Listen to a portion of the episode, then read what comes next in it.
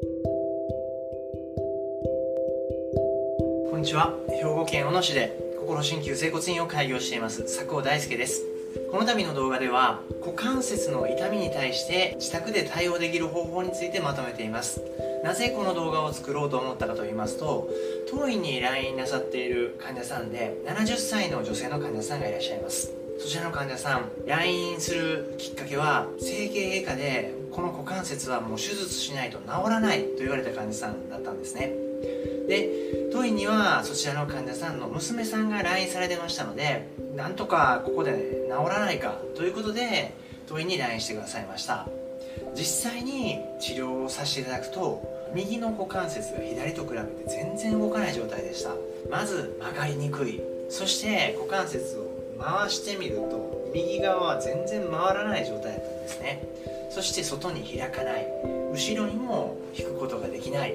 歩いてる時っていうと足を引きずった状態で歩いてる状態でした。こちらの女性の患者さん70代なんですが家が自営業ということで今でも手伝っていらっしゃる方だったんですね。そして趣味ではゴルフを楽しまれている患者さんでした。月に12回はラウンドに回ってそして週に1回は打ちっぱなしに友人の方と行くのを楽しみにされていた方だったんですね。でも股関節の痛みで1年ぐらい前からもうラウンドに回ることもできずそして打ちっぱなしに行くこともできない状態でした。なんとか治らないかなということで病院に行ってみたらゆくゆくはこれも手術をしないと治らないですよということを言われてね。できれば手術はしたくないと。落ち込んでたところ娘さんがじゃあ1回治療を受けてみたらということでご紹介いただきました。最初のうちは治療させていただくとやはり股関節全然動かない状態だったんですね。である3つのことを取り組んでいただきました。めちゃめちゃ簡単にできることなんですよ。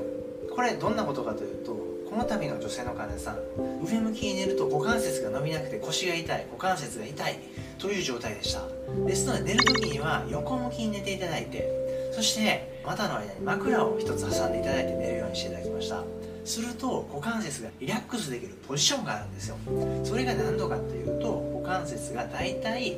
30度ほど外に開いた状態で軽くつま先が外に向いた状態。このポジションにしておくとあんまり股関節に負担がかからないんですね。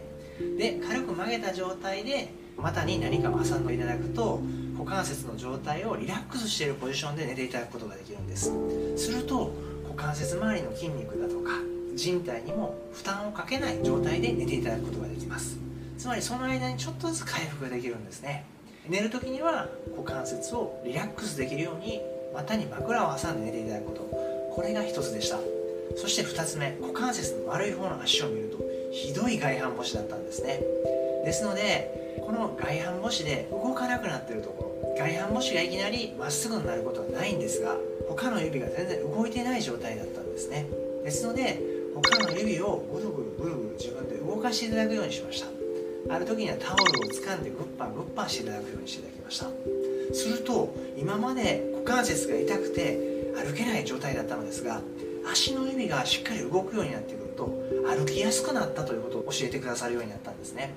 で実際当院に来院してくる時にいつも足を引きずってたのですが足の指が動くようになってくるとこのための患者さん結構スムースに歩けるようになってきたんですね。で3つ目です。痛くない範囲でどんどん動かしてくれということを言いました。まず最初にやっていただいたことはここに、え、動画を載せますけれども椅子に座った状態で痛くない範囲で足を軽く動かしていただく。足の裏をつけたまんま横に動かしていただく。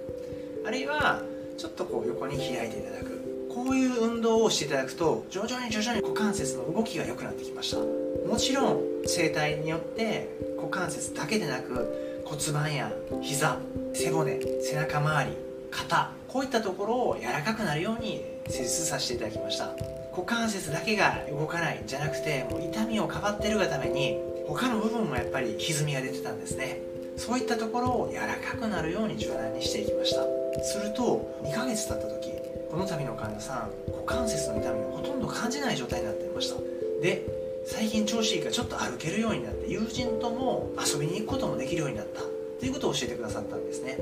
で寝る時もう上向きには寝たら腰が痛い足が痛い股関節が痛いっておっしゃってたのですが他の部分ですね足の指膝周り腰や背中そういったところが柔軟になってくると